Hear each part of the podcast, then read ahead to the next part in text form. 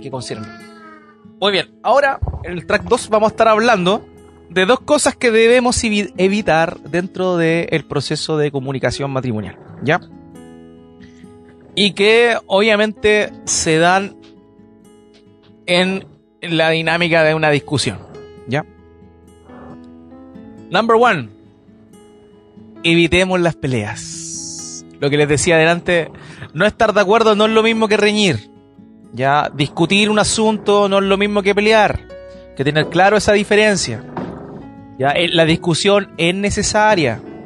Es necesario que, digamos, eh, ponerse de acuerdo, aunar criterios, eh, presentar situaciones, es muy importante, pero, pero, como bien decía la mame, no tirar esto, esto en una, en un contexto en el cual hay hay una discusión previa o, los ánimos están, están prendidos, sino más bien tener estas instancias para poder conversar las cosas. Una de las...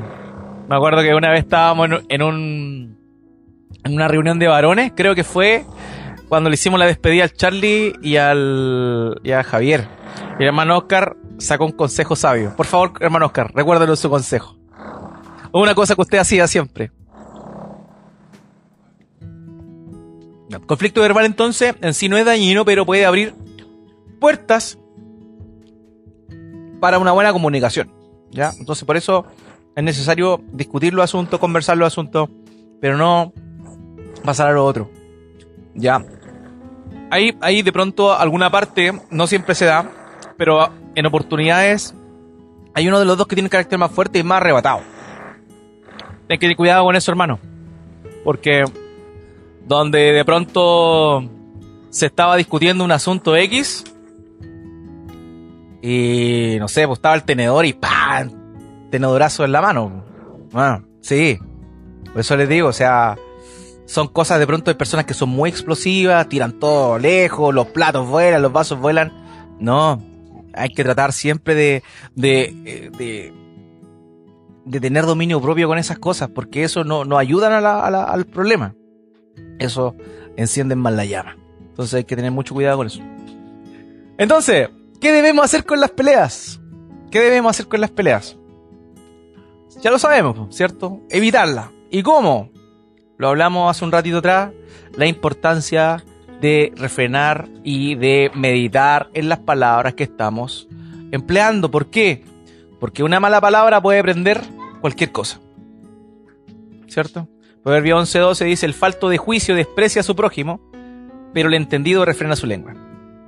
¿Ya? Entonces es mejor callarse que decir un, algo que estaba lejos, fuera de lugar, o decir algo que hiriente. ¿Ya? Eso es lo que vamos a ver después también. Entonces, eso es importante. El falto de juicio desprecia a su prójimo, pero el entendido refrena su lengua. Proverbio 17.14. Fíjense lo que dice acá iniciar una pelea. Quedó fuera, hermano. Iniciar una pelea es romper una represa. Imagínense la, la figura que se usa ahí. Iniciar una pelea es romper una represa. Vale más retirarse que comenzarla. Ponerle, ponerle baños fríos. Sí, es siempre bueno eso. Oh. Es lo óptimo. Hay situaciones en las cuales a veces eso no se da, pero debiese ser así. Es un principio bíblico, ¿cierto? Que aparece en Efesios que dice que no se ponga el sol sobre vuestro enojo, queriendo decir que, no, que, que no acabe el día estando peleados. Pero en oportunidades vaya a tener problemas tan grandes que no va a ser posible hacer eso. Por eso es como lo, lo, óptimo. Pero, eh, porque a veces imagínate, no sé, se da un, un, problema de una índole tan grande que ni siquiera te den la hora de la noche para terminarlo. Entonces, puede darse que no se dé así. Pero lo ideal es eso. No irse a acostar enojado. Eso en palabras simples es lo que, lo que implica. ¿Ya? Claro. Mm, sí, sí, va. Es que, mira, mi papito decía una cosa y es verdad. Para pelear se necesitan dos. Entonces, cuando tú eh, ves que la cosa va por tu parte, tenés que chantarte. Cuando ves que va por la otra parte, igual. No, baja, baja el, el perfil, baja el ánimo. Porque para pelear se necesitan dos. hay una diferencia muy sutil entre el, enojo de una parte y una pelea entre los dos. La otra, si, si tú le bajáis los, ponéis los paños fríos, lo que puede hacer es que la otra parte esté enojada simplemente. Pero que los dos estén enojados es peor. Entonces, ese es la, el, el, el, cuidado que debemos tener con respecto al, claro, al, al, enojo. El enojo es válido, pero, pero es necesario, ¿cierto?, que nosotros nos fomentemos para que la situación pase a mayores. Mm. Exactamente. ¿Qué debemos hacer con las peleas entonces? Proverbios 23. Fíjense lo que dice acá. Evitar la pelea es una señal de honor. Solo los necios insisten en pelear. Algunos que le buscan y le buscan y le buscan y se da vuelta, le va a buscar, el otro se va al baño, lo sigue afuera, lo espera afuera. No sé si se siente identificado con esas cosas. Son cosas que pasan, hermano. Es normal dentro del matrimonio, pero no debería, no deberían pasarnos. No deberían pasar. No debemos luchar por buscar al Señor, que Él gobierne nuestra vida, que gobierne nuestro carácter y de esa forma, ¿cierto? Poder actuar como Él actúa. Esto es lo que es propio de, de nuestra naturaleza. Pero el Señor se glorifica cuando estamos guiados por el Espíritu Santo y, ¿cierto? Desviamos, evitamos la pelea. No hay que ser insistente. Debemos tratar lo máximo posible de escurrirnos de las peleas y discusiones graves. Proverbio 26-21. Con el carbón se hacen brasas, con la leña se prende fuego y con un pendenciero se inician los pleitos. Entonces, el, el que inicia un pleito, el que comienza la pelea, el que está obrando de mala forma. También en oportunidad dentro del matrimonio, insisto, por una cuestión de carácter, a veces es uno más que el otro. Pero por eso hay que también eh, cuidar el, corazón, el cónyuge que digamos que no es el que inicia las peleas, tiene que siempre cuidar el corazón del otro. ¿Ya? Eso es bien importante. Si el hombre es irascible, la mujer tiene que siempre tratar de, no llegar a un punto en el cual la, flama comience a, a, ventearse, ¿ya? Entonces eso es necesario. Romanos 12, 18.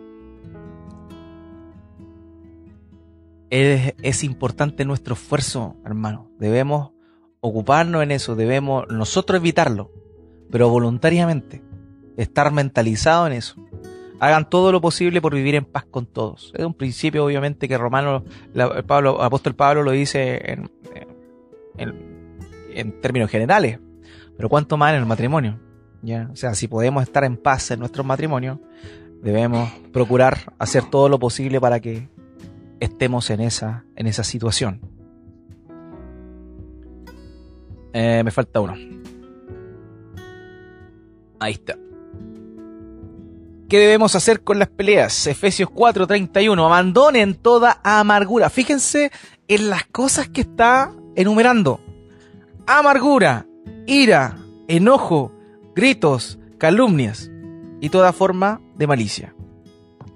¿Cuántas de esas afloran cuando estamos discutiendo, cuando estamos peleando? Vasos que vuelan. Sillas, sillas volcadas gatos voladores. puertas, puertas, eh, puertas pateadas, claro. Bueno, abandonemos eso, hermano. La amargura, fíjense en eso, la amargura. La amargura es un, un eh, eh, para llegar a la amargura es un proceso. Y a veces, cuando nuestro cónyuge está amargado, es por nuestra responsabilidad. Porque no vimos venir ese nivel de amargura. Cuando hay tristeza, hay, hay, hay, desprecio, eso va generando y acumulando una raíz de amargura en el corazón. Entonces, y eso es un gatillante eh, profundo de la, de la discusión y de las peleas más graves. Porque cuando un arrebato de rabia ya no es tanto, pero la amargura es más profunda y cuesta más eh, salir de ahí. Pero para entrar ahí también es un proceso, entonces hay que estar bien ojo con eso. Perfecto. Y lo segundo que vamos a ver y que tenemos que ver, aparte de evitar las, las peleas, es evitar la crítica. Y aquí es donde esto lo unimos, ¿cierto? A lo que vimos anteriormente, con lo que decimos, con nuestras palabras, ¿cierto? Y esto es, bien, es bien, eh, merma mucho el matrimonio, ¿ya? Las críticas, en todo sentido. La crítica produce un efecto sobre la otra persona, ¿ya? Esta va a poder responder de dos maneras. Una es amargándose, ¿cierto? agachando el moño, si la persona agacha el moño, ¿cierto? Como le decimos, o toma una, postura pasiva, se va a entristecer, va, digamos, su, su autoestima va, va a verse afectada, pero la otra opción que hay, que existe, es que se encienda la llama y que responda. Entonces, eh, ¿qué genera eso? Genera una, una, una tensión. No, es que tú eres así porque tu mamá es así. No sé si le pasa eso. Y ahí el otro dice, ay, tu mamá es peor. Y eso es lo que se da. Entonces empezamos así, criticamos un lado y recibimos dos de vuelta. Y ahí empieza, el gallito, ¿cierto? No, si los tuyos son peores, no, si los míos son peores y al final todos son malos. Ya, entonces debemos tener cuidado. Debemos tener mucho cuidado con eso. No debemos resaltar lo malo. Ya. Lo malo salta a la vista. No es necesario que nos lo recuerden a cada rato. ¿Ah? Atacatacara. Atacatacara. Sí, es verdad. Acatacara. Sí, está bien. Acatacara.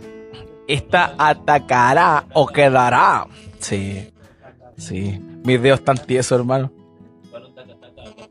Acataca. Sí, entonces le agregué otra sílaba para que lo... de más.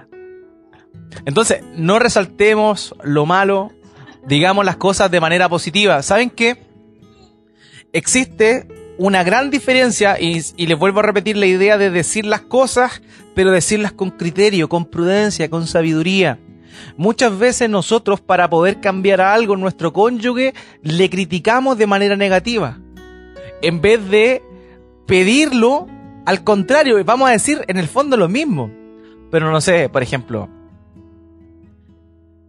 es muy distinto decir, ¿sabes qué? Me gustaría que me saquen más.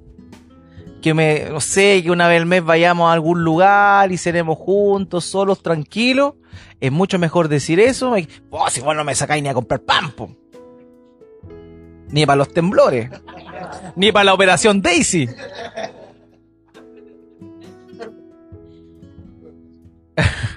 Entonces se dan cuenta, estamos diciendo lo mismo, pero las palabras son distintas. Una es positiva y el otro es negativo. Cuando resaltamos lo negativo, generamos anticuerpos inmediatamente en la otra persona, porque se ve como un ataque. Y la crítica es eso, la crítica es un ataque. Entonces podemos decir lo mismo, pero de manera positiva. Y saben qué? Cuando uno critica a la persona de manera negativa, pues oye, tú nunca hacías esto, uno está diciendo de alguna forma de que la otra persona no lo va a cambiar. Mientras que si yo lo digo de manera positiva, por ejemplo, oye, ¿por qué no salimos una vez al mes, etcétera?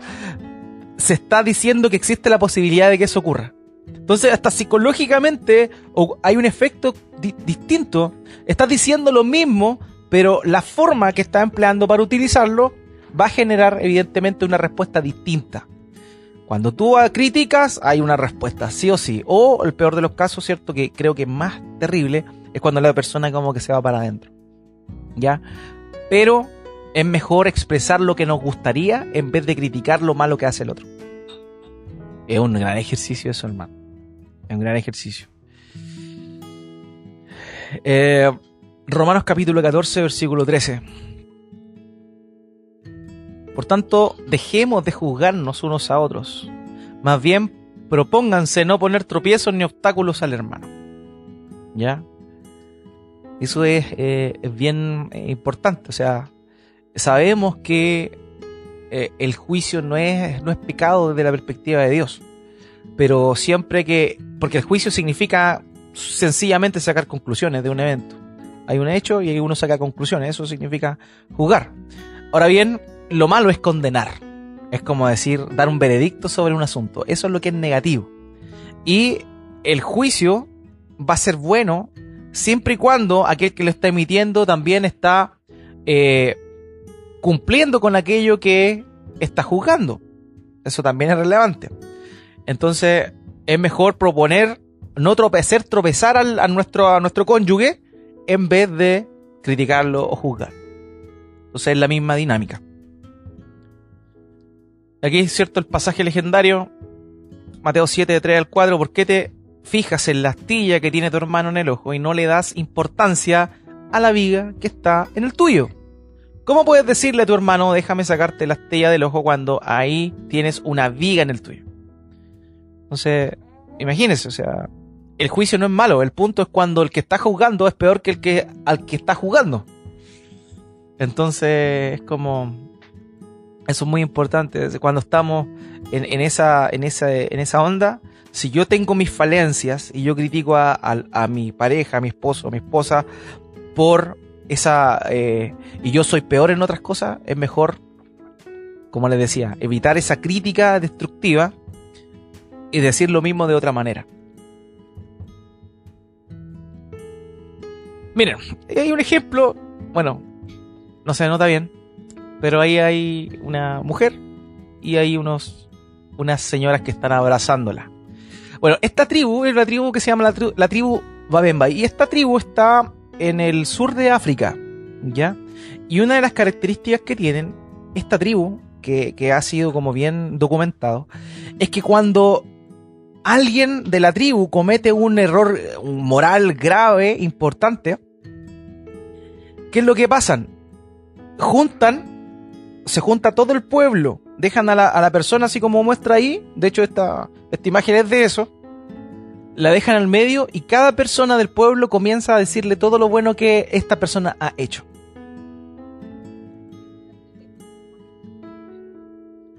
De hecho, esta ceremonia a veces dura más de un día, donde todo el pueblo recuerda situaciones de cosas buenas que ha hecho la otra persona. Eso también es importante, hermanos míos. En oportunidades, nosotros, eh, nuestro cónyuge hace 10 buenas y una mala, y lo juzgamos por la mala. Y el peor por la mala, pero se obvían o se soslayan las otras 10 que estaban bien. Entonces tenemos que también recordar eso, o sea, y meditar eso, es cierto, quizá, de hecho, no quizá, de hecho es una certeza, nuestro, nuestro cónyuge tiene debilidades, tiene debilidades, pero ¿cuántas fortalezas tiene? ¿Cuántas cosas buenas tiene? Entonces, ¿le vamos a juzgar por lo malo o por lo bueno? Bueno, hay otros que dicen, bueno, tú tenés puras cuestiones malas, ya eso es otra cosa. Eso ya es otra cuestión. ¿Ya? Pero, es cierto, es necesario, cuando vamos a tener o vamos a criticar, tenemos, como decía la hermana Margarita, sopesar. Sopesar. Tenemos que sopesar eh, que nuestro cónyuge no solamente es un cúmulo de cosas malas, sino que también de muchas buenas. Y tristemente, siempre nos quedamos con lo malo. Si no, pregúntenle a Caselli.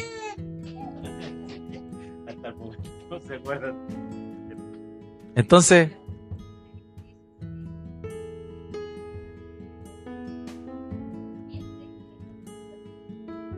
ahí es bueno. Ahí es bueno. No, oye, Caselli, no, fue grande Caselli. claro. O es como. No, el rey del metro cuadro, sí.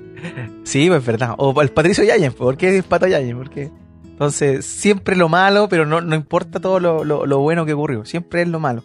Es, tristemente en nuestra naturaleza. Entonces, es bueno también para evitar la crítica.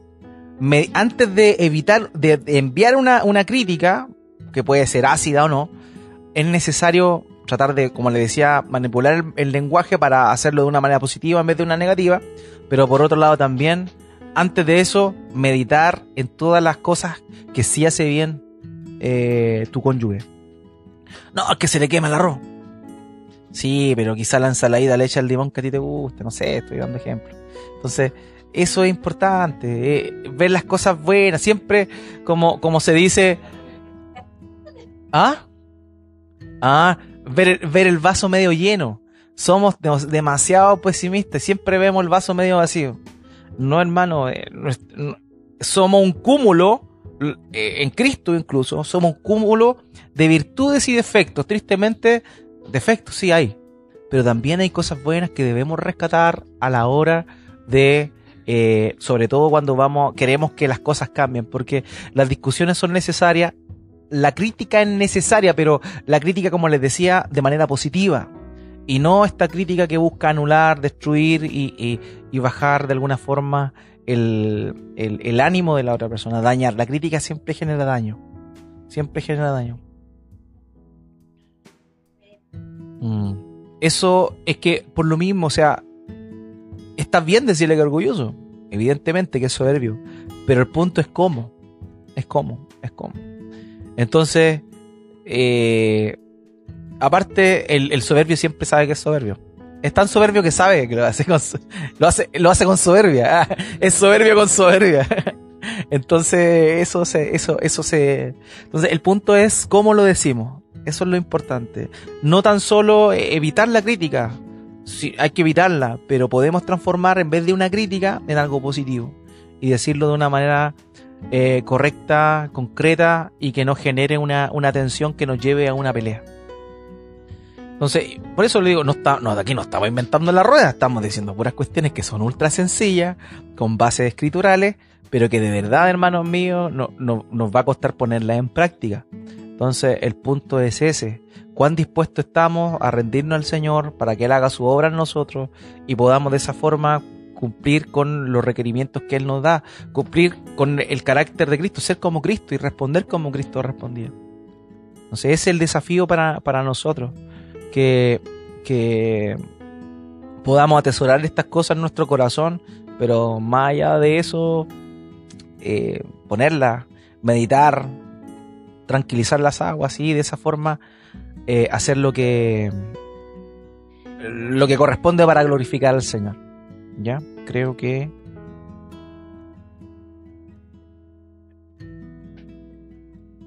esta es la última. Hay diversas formas de criticar.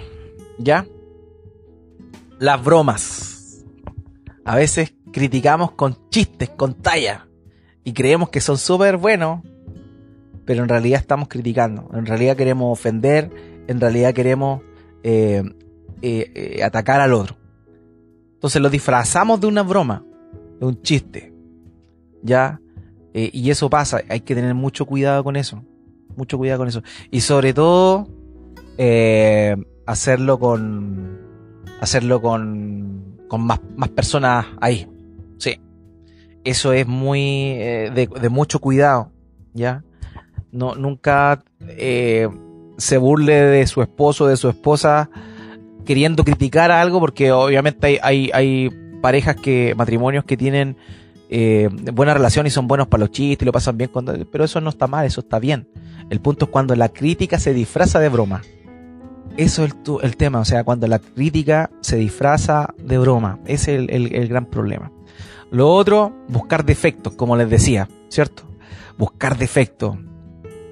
No, si tú soy desordenado. Nunca, nunca encontráis las cosas. Comentario hiriente. A veces, claro, uno hace un comentario hiriente con el fin de criticar al otro. Eh, y, se camuflan entre las bromas, ¿cierto? Y ahí muy eso igual es muy dañino. Y finalmente las palabras que invalidan. Y finalmente palabras que invalidan el, hecho de eso, de, decir cosas que eh, generan, eh, sí, un, digamos, un daño, hirientes. ¿Ya? Eso, hermanos míos. Cuidado, evitemos las peleas y evitemos la crítica que nos lleva a estas cosas. ¿Ya? ¿Por qué? Porque si queremos eh, vivir un matrimonio tranquilo para la gloria de Dios, tenemos que tener cuidado con estas cosas. Es necesario que ocurran eh, eventualmente, ¿cierto? Porque, como decían, el crecimiento y el cambio vienen también de estas tensiones. Pero ¿cómo la abordamos? Yo, una de las cosas que es mi filosofía de vida, de verdad, yo no pierdo el tiempo enojándome. De verdad. Es mi filosofía, a veces bueno, a veces malo. Yo no pierdo el tiempo enojándome, porque me voy a arreglar, ¿para qué me voy a enojar? Que saco con... Si después te voy a andar abrazando igual, pues si es una estupidez pensar en perder el tiempo, estando enojado. Esa es mi, lógica. ¿Ya? Que, entonces, al final, al final, esa cuestión a mí me ayuda mucho, o sea, porque yo ya algo me puede molestar, pero digo, pero si después lo voy a conversar y le voy a arreglar, ¿para qué voy a hacer el medio atado? Entonces después lo converso y ya se va arreglando en el camino. Pero eso es necesario. Es que si hay, digamos, si una de las principales eh, bases del matrimonio es el sometimiento mutuo. Obviamente la mujer debe sujetarse a su marido, pero hay un elemento que es el sometimiento mutuo en función a, a esa unidad que es el matrimonio. Entonces, ambas partes tienen que trabajar por la unidad del matrimonio. Entonces, cuando uno eh, ha decidido amar al otro, debe trabajar en esas cosas que tiene que cambiar. Es una cuestión de, es una cuestión de, oye, si me casé, sé que tengo que cambiar las cosas malas, pero una cuestión de que viene, viene ahí en el, el, es parte del matrimonio. Entonces, si yo me caso y yo quiero hacer las cosas a mi pinta, voy a tener siempre problemas. Si está mal lo que yo estoy haciendo o lo como yo pienso. Mientras que si yo sé que el matrimonio, el matrimonio es morir a mí, porque es el matrimonio, morir a ti, cada parte muere así para formar una sola carne. Entonces yo sé que aquello que está malo en mí tiene que transformarse y lo que está malo en mi esposa tiene que transformarse. Entonces cuando yo estoy con esa disposición no es tan traumático. Entonces ese es el punto. Cuando más somos amadores de nosotros mismos, más nos cuesta el matrimonio. Porque el matrimonio es morir. El matrimonio es morir. Si no, pregúntele al Señor Jesucristo que murió por su esposa, que somos nosotros. Entonces, eso, hermanos míos, ¿ya?